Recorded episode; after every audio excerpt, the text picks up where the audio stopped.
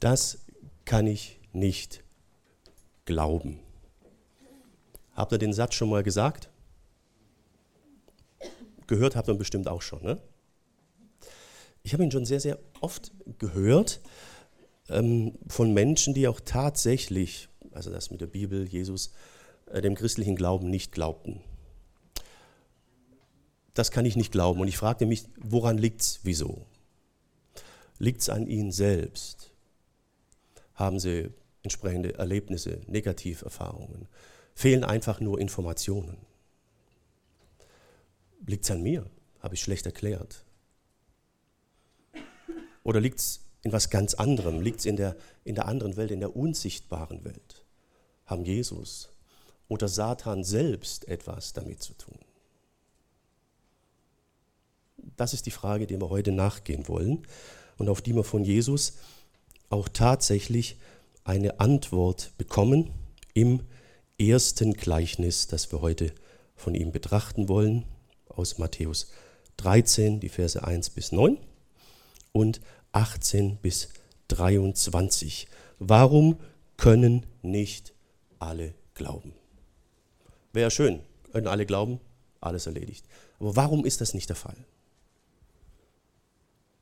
Gleichnis Jesu. Wir gehen damit weiter in unserer Reihe, ne? virtuell, aber Realität, die Gleichnisse Jesu. Wir bekommen einen Einblick heute in die unsichtbare Welt, in die Hinterbühne, die für uns nicht greifbar ist, für uns virtuell ist, aber sie ist real, sie hat direkte Auswirkungen auf die Frage, warum jemand glauben kann und warum nicht. Ich war sehr erstaunt über den Text, habe ihn schon ein paar Mal gelesen, aber noch nie, noch nie durchgearbeitet. Ähm, bin gespannt, wie es euch geht. Also hier heißt es, am selben Tag verließ Jesus das Haus, setzte sich ans Seeufer, See Genezareth, und ihr merkt, Jesus, der hat auch echt Gemütlichkeit, hat sich ans Seeufer gesetzt, ne? Toll. Aber es hat ja nicht funktioniert. Es kamen so viele Menschen zusammen, dass er in ein Boot steigen und darin Platz nehmen musste. In den Parallelen wird deutlich, die Leute haben ihn so bedrängt, dass er fast in den See gefallen wäre. Da war es mit der Ruhe vorbei. Er hat also aus dem Boot gesprochen. Die Menge blieb am Ufer stehen und er sagte ihnen vieles in Form von Gleichnissen. Und dann beginnt das Gleichnis. Er sagt, es war ein Bauer, der ging aufs Feld, um zu säen. Als, die Körner, als er die Körner ausstreute, fiel ein Teil von ihnen auf den Weg. Die Vögel kamen und pickten sie auf. Andere Körner fielen auf felsigen Grund, der nur mit einer dünnen Erdschicht bedeckt war. Sie gingen rasch auf, weil sie sich nicht in der Erde verwurzeln konnten. Als aber die Sonne hochstieg, vertrockneten die jungen Pflanzen und weil sie keine Wurzeln hatten, verdorrten sie. Wieder andere Körner fielen in ein Dornengestrüpp, das bald das Getreide überwucherte und erstickte. Also bis jetzt haben wir drei Folgen vom Saatvorgang, alles ging negativ aus. Jo, und am Schluss wird es dann auch nochmal positiv. Andere Körner schließlich fielen auf guten Boden und brachten Frucht. Manche brachten 100 Körner, andere 60 und wieder andere 30. Und Jesus sagte, wer Ohren hat, soll gut zuhören. Gleichnis. Also ein Gleichnis besteht ja immer aus einem Bild aus einem Beispiel, aus einer Parabel bis in hochtragen. Und das war gerade das Bild, die Parabel, die Bildebene. Er möchte damit aber eine Botschaft vermitteln. Und damit die Botschaft möglich breit trifft, benutzt er hier einfach ein Bild aus der Landwirtschaft. Israel war damals Landwirtschaft geprägte Kultur komplett und deswegen benutzt er eben auch ein Bild aus der Landwirtschaft. Den Leuten, denen er das sagt, die haben das schon hundertmal gesehen, wahrscheinlich selbst erlebt. Saatvorgang. Bildebene. Da gibt es eine Botschaftsebene, die er damit vermitteln möchte. Äh, die haben wir dann in Vers 18. Da sagt er, ich will euch also sagen, was das Gleichnis vom Bauern und der Saat bedeutet. Es gibt Menschen, die die Botschaft hören, dass Gott seine Herrschaft aufrichten will, aber sie verstehen sie nicht. Dann kommt der Feind Gottes und nimmt weg, was in ihr Herz gesät worden ist. Bei ihnen ist es wie bei dem Samen, der auf den Weg fällt. Und das ist das Erste, was er im Gleichnis erzählt hat. Ein Bauer ging aufs Feld, um zu sehen, die Körner ausstreite, fielen Teil von ihnen auf den Weg. Die Vögel kamen, pickten es auf und es war weg. Und damit macht er etwas deutlich, etwas Geistliches in der Hinterbühne. Es sind Menschen, die sind spontan, richtig gut, nehmen die Botschaft sofort an. Aber sie haben keine Chance, daraus irgendwas zu machen. Sie verstehen es nicht. Und der Feind Gottes, Satan, nimmt es sofort weg. Sie sind komplett blockiert von Anfang an. Das ist der Punkt, der für uns virtuell und nicht greifbar ist, aber der Realität ist. Und seitdem, wenn mir jemand sagt, ich kann nicht glauben, denke ich nicht mehr einfach, das liegt irgendwie an dem oder ist eine Ausrede. Da ist viel, viel mehr dahinter, in der Hinterbühne, die wir nicht sehen. Darum bin ich so froh, dass wir das Gleichnis heute mal durchnehmen. Warum können viele nicht glauben? Weil sie von Anfang an aus der unsichtbaren Welt blockiert sind.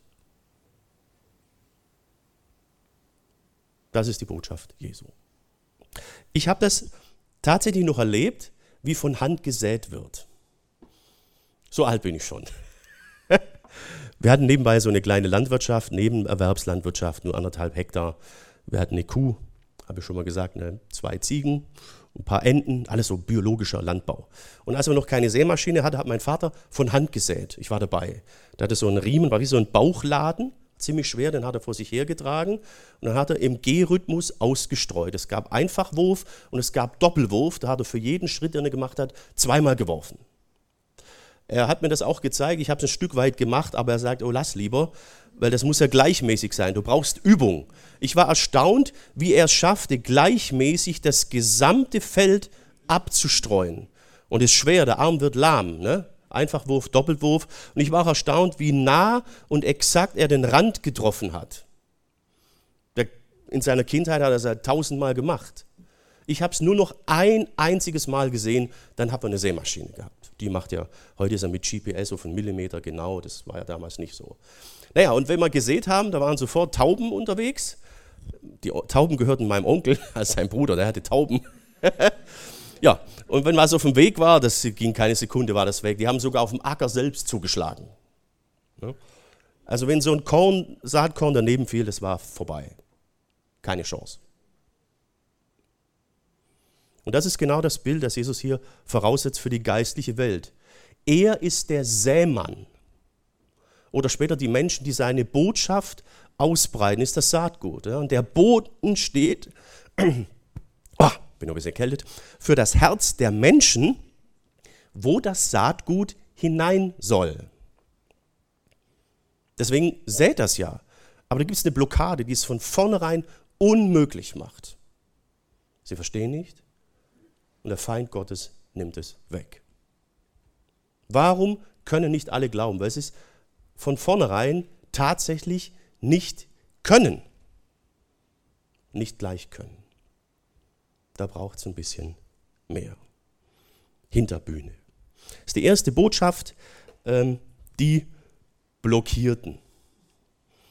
Ich habe überlegt, wie ich das nenne. Soll ich es nennen? Die Vernagelten oder die irgendwie. Ich habe dann gesagt, äh, die Blockierten äh, funktioniert nicht. Ich weiß jetzt nicht, wie es euch damit geht. Ich musste das jetzt erstmal realisieren und sagen, okay, Jesus, super Botschaft, Sonntag stehe ich da und das wird ja mal interessant. Ähm, äh, wie, wie, wie gehe ich jetzt damit um? Weil ich sehe ja auch.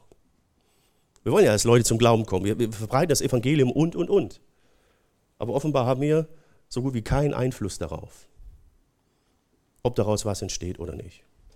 Das darf jetzt nicht zur Ausrede werden, dass wir sagen, komm, ist ja völlig egal, wie wir es machen, was wir machen. Das gar nicht. Wir haben viel in der Bibel, wo gesagt wird, mach das so, mach das nicht, geht auf die Leute zu, seid in der Kultur und, und, und. Das ist alles wichtig. Unser Ziel ist, zielgerichtet zu säen, aber ob das aufgeht, haben wir nicht im Griff. Überhaupt nicht. Ob du erkennen, verstehen, zum Glauben kommen kannst, hast nicht du im Griff, ist nicht alleine deine Entscheidung gewesen. Dazu braucht es mehr. Äh, das passt auch zu dem, was wir letztes Mal gehört haben. Da sagte Jesus ja, Euch, also euch meinen Jüngern, hat Gott die Geheimnisse seines Planes erkennen lassen, nachdem er schon begonnen hat, seine Herrschaft in der Welt aufzurichten. Den anderen hat er diese Erkenntnis nicht gegeben. Und das erleben wir jetzt hier in diesem Gleichnis. Jesus erklärt das Gleichnis, die Bedeutung seinen Jüngern, der Volksmenge nicht. Und jetzt sind wir einen Schritt weiter. Merkt ihr, wenn wir das kombinieren, dann müssen wir sagen, wenn Jesus nicht zulässt oder nicht möchte, dass jemand kapiert, kommt Satan und macht das sofort zunichte. Wenn er es möchte, wenn er wirkt, dass diese Blockade durchbrochen wird, dann kommt die Botschaft bei uns an. Dann trägt sie Früchte und verändert dein Leben. Hier wird deutlich, wir sind von Anfang an nicht irgendwie neutral, sondern wir müssen aus dem Bereich der Blockade, der Finsternis herausgenommen werden. Es muss ein Weg, eine Schneise geschlagen werden, damit die Botschaft uns überhaupt erreichen kann und in uns eindringen kann. Deswegen haben wir Lied ja Waymaker. Das ist der entscheidende Punkt. Hm. Ähm, diese, diese Macht, diese Blockade, äh, die Bibel nennt das immer wieder die Macht der Sünde. Das haben wir zum Beispiel im Römerbrief. Da schreibt der Apostel Paulus, das gilt es also zu begreifen. Der alte Mensch, der wir früher waren, ist mit Christus am Kreuz gestorben. Unser von der Tod beherrschtes Ich ist damit tot, äh, von der Sünde beherrschtes Ich ist damit tot und wir müssen nicht länger Sklaven der Sünde sein. Merkt ihr, da ist eine Sklaverei, da ist eine Macht die uns blockiert.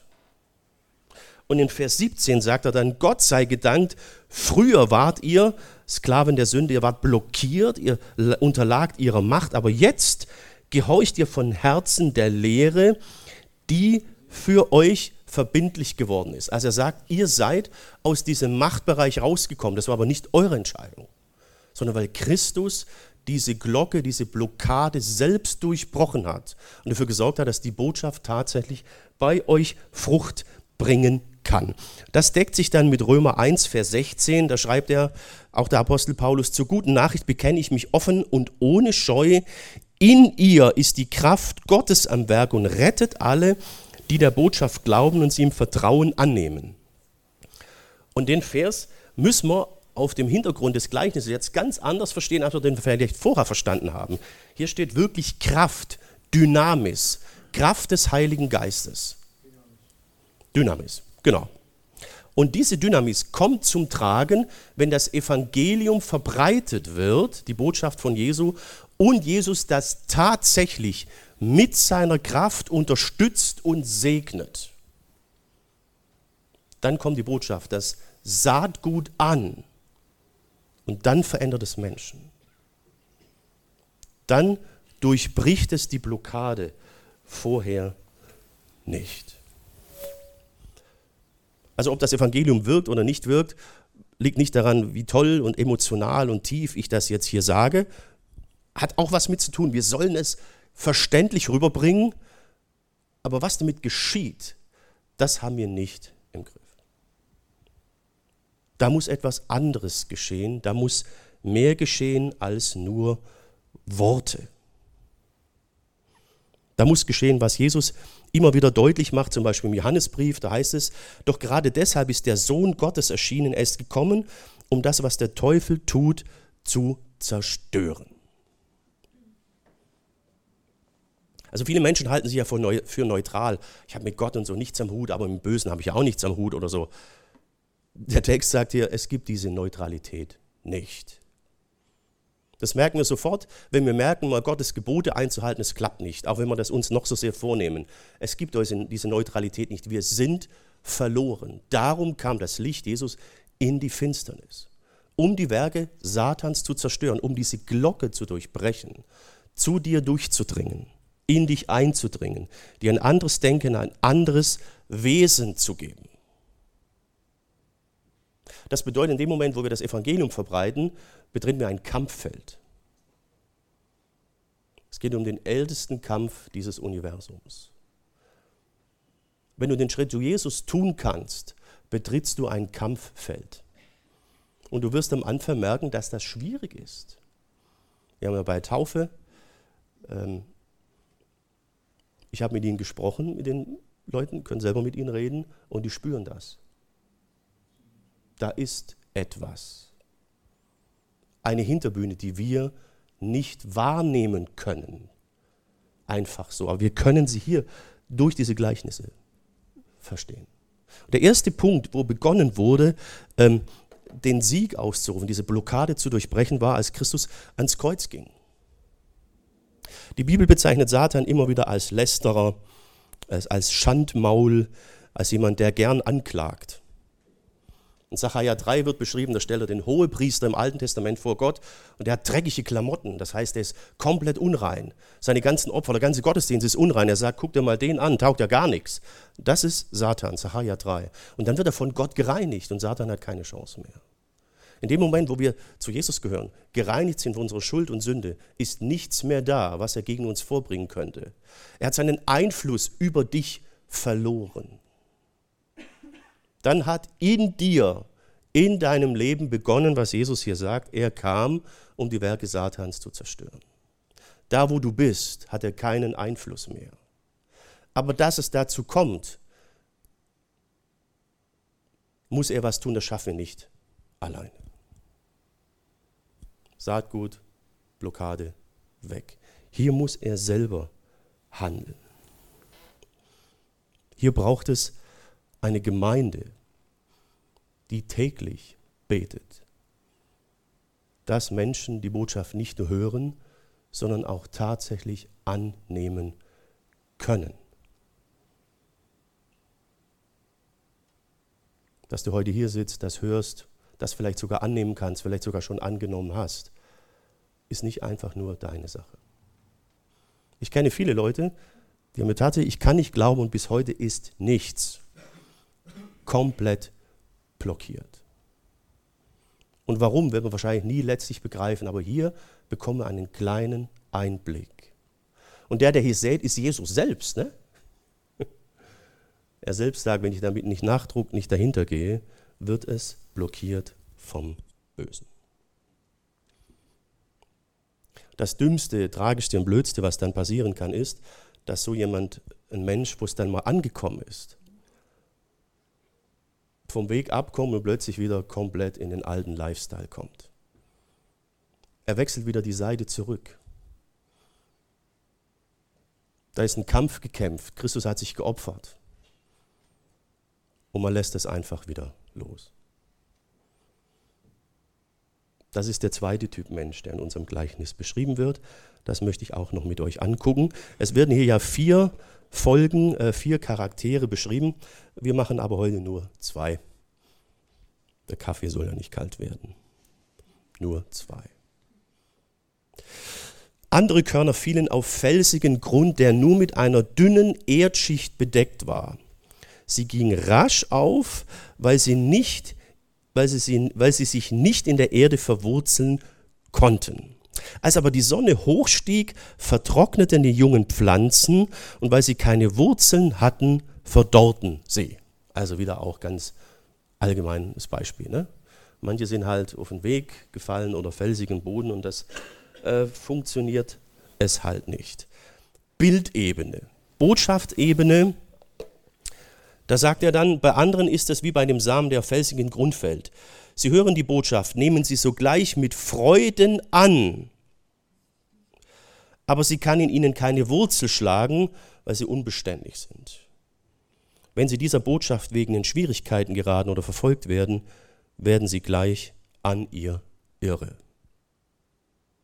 Zweiter Charakter. Vorher die Blockierten, jetzt die Unbeständigen finde es toll, wie er das in dem Bild hier ausdrückt. Ich habe letztens im Internet, ähm, war ich irgendwo, da wurde mir der Spruch des Tages serviert. War kein frommer. Wurde mir so angezeigt. Da heißt es, gute Freude erkennt man meist erst dann, wenn das Leben schwierig wird. Ist tatsächlich so.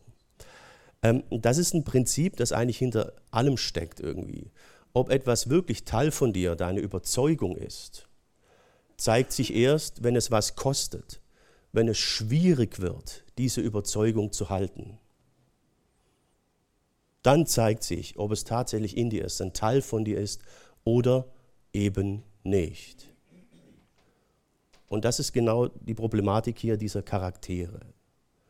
Sie sind sehr spontan, ist ja toll, wenn man spontan ist, haben es angenommen. Super, super. Spontane Leute entscheiden auf, aus, aus dem Bauch raus, tue ich auch gern. Aber oftmals ist noch nicht überblickt, worauf kommt es eigentlich an. Es fühlt sich super an. Sobald es sich schlecht anfühlt, kommt man ins Eiern und ins Wackeln. Man wird irre an dieser Geschichte. Diesen Charakter beschreibt er hier. Schnell dabei, aber keine Beständigkeit. Immer wieder Wechsel.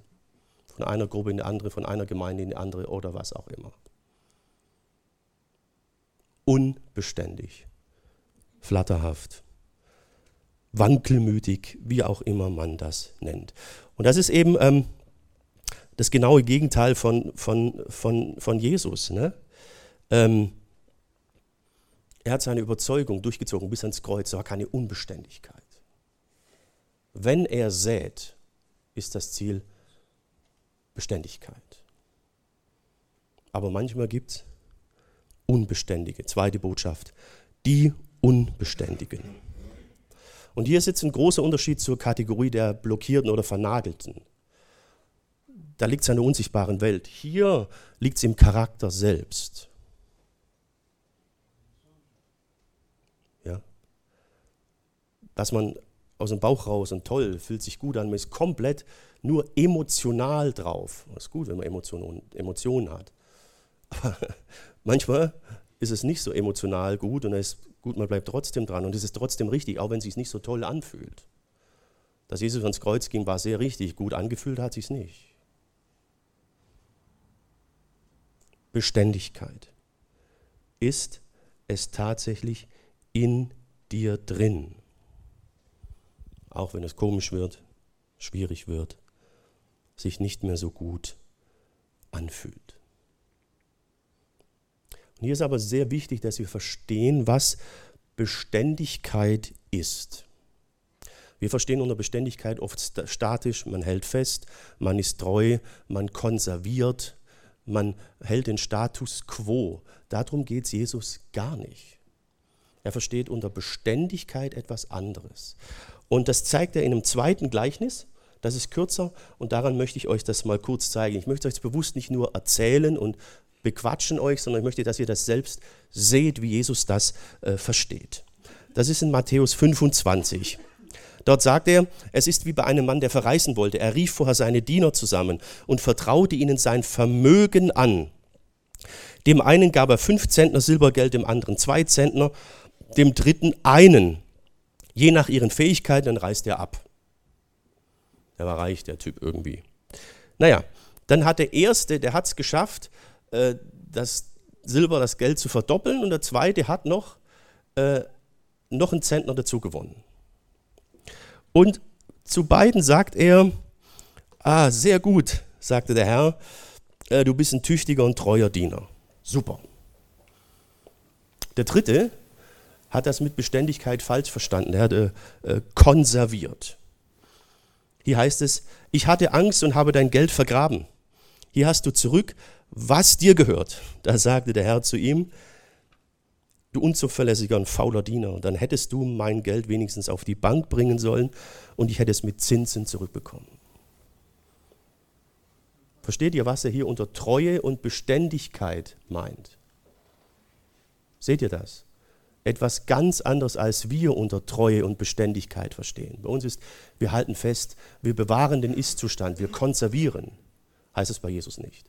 Treu heißt bei Jesus, du bleibst an mir, du bist in der Nachfolge. Du bleibst treu an mir und dadurch bist du nicht statisch, sondern du bist in Bewegung. Und am Ende geschieht Frucht.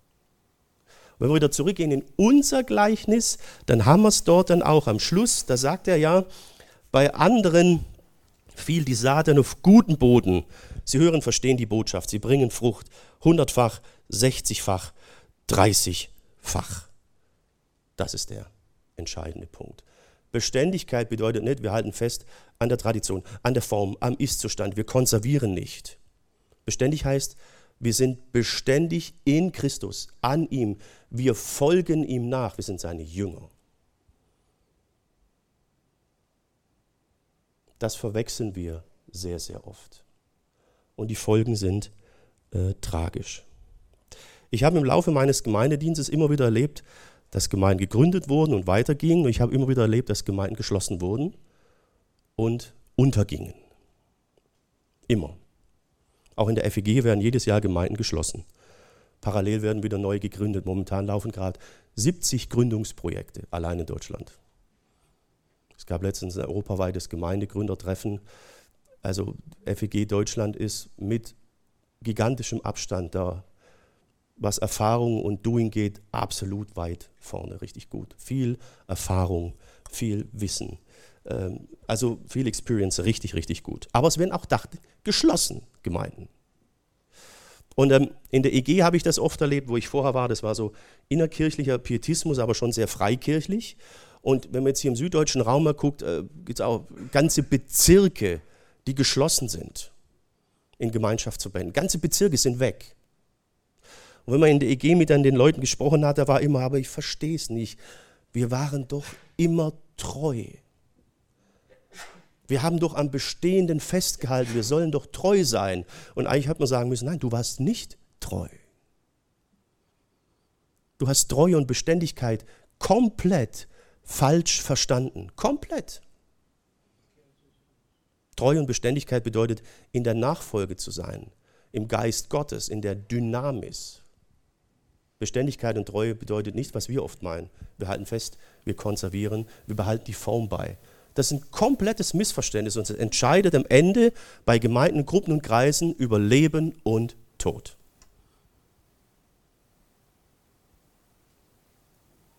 Ich habe vor einer Weile mal gesagt, dass wir jetzt 24 Jahre im Gemeindedienst sind, nächstes Jahr 25. Hört sich gut an. Boah, wir waren treu, ne? Das ist die Frage. Wie viel Nachfolge, wie viel Jüngerschaft war dabei? Was ist dann Frucht entstanden? Dass ich einfach nur irgendwo im Dienst geblieben bin, das ist es nicht. Das ist ein komplettes Missverständnis. Wir haben 15 Jahre FEG gefeiert letztes Jahr, ne? Uns gibt es 15 Jahre. Wow. Ist das der Grund zu sagen, cool? Wir sind 15 Jahre gleich, in der gleichen Form, gleichen Besetzung boah, sind wir treu und beständig. Versteht ihr? Nee, vollkommen falsch.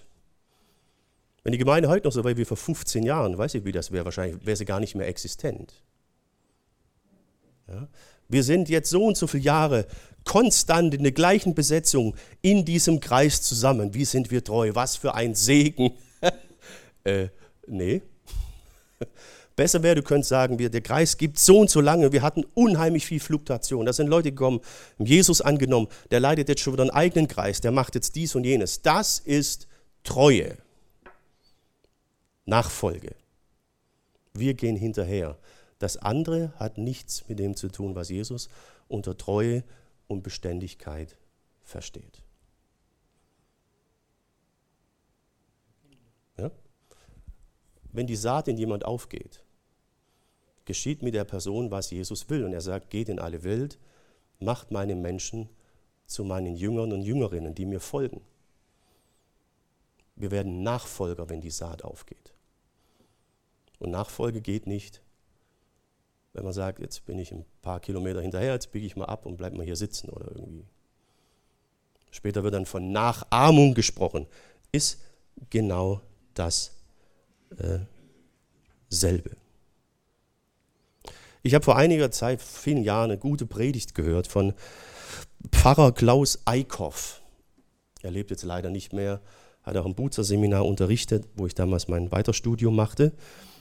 Und er sagte Folgendes und deckte damit ein riesen Missverständnis auf, das oft äh, vorhanden ist. Er sagte, oh, das springt hier ein bisschen, es geht nicht um Sammlung, also Gemeinschaft, oder Sendung, Mission, Auftrag, sondern es geht um Sammlung zur Sendung. Damit hat er es auf den Punkt gebracht.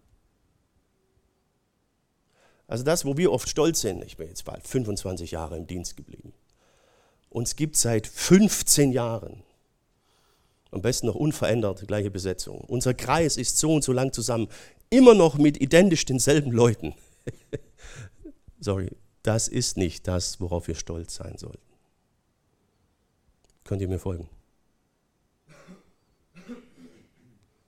Die treuen Knechte sind die, die verdoppelt haben und noch mehr hinzugewonnen haben. Das ist der Auftrag. Das ist Jüngerschaft. Wir folgen. Jüngerschaft ist Dynamik, aber Jüngerschaft ist nicht Sprunghaftigkeit. Wenn du alles halbe Jahr deine Gemeinde, die Gruppe oder sonst was äh, änderst oder mal da und da, dann zeigt das, dass du offenbar noch nicht in Jüngerschaft und Nachfolge angekommen bist. Dass du nicht in der Führung Gottes bist und darum deinen Platz noch nicht gefunden hast. Dürfen das eine nicht gegen das andere ausspielen. Da spielen viele Dinge rein. Ja? Äh, letztes Mal hatte Hartmut Georg ja was zur Angst gesagt. Er hat das Buch von Riemann erwähnt. Ne? Grundform der Angst. Es ist sehr, sehr gut, kann ich sehr empfehlen. Ja? Wenn man Beständigkeit nur mit Konservierung äh, gleichsetzt, dann ist da oft eine große Angst vor Veränderung. Große Angst vor Veränderung. Können auch andere Ängste sein, wo man sich dann selbst blockiert. Sogar die Menschen um einen herum äh, blockiert. Vielleicht, weil man sich irgendwelchen Fragen schon zu lange nicht stellen möchte und das eigentliche Problem gar nicht angeht, man weicht dem immer aus.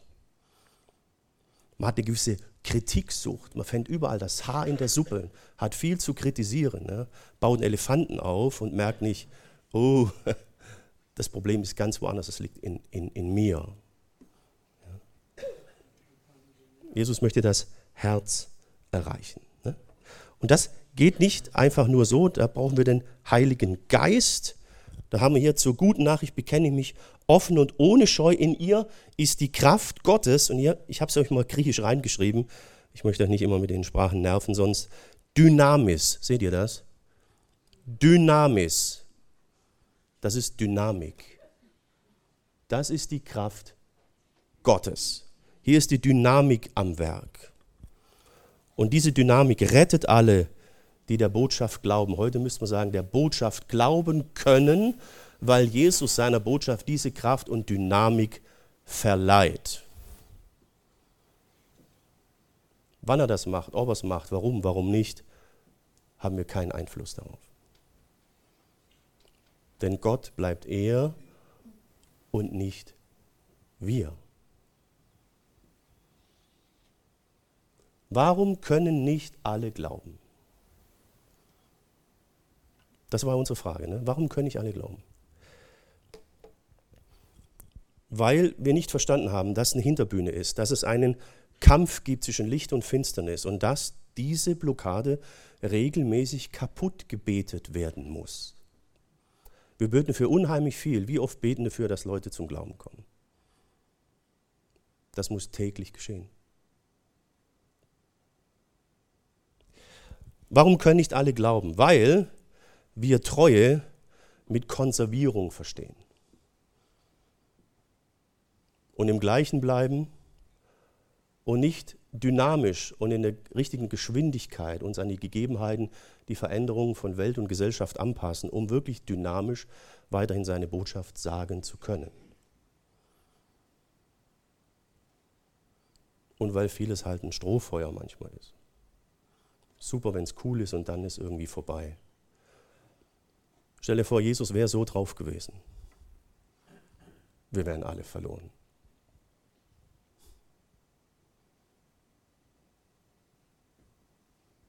Ich hoffe, ihr seid auch erstaunt über die Botschaft der Gleichnisse. Nächsten Sonntag geht es weiter.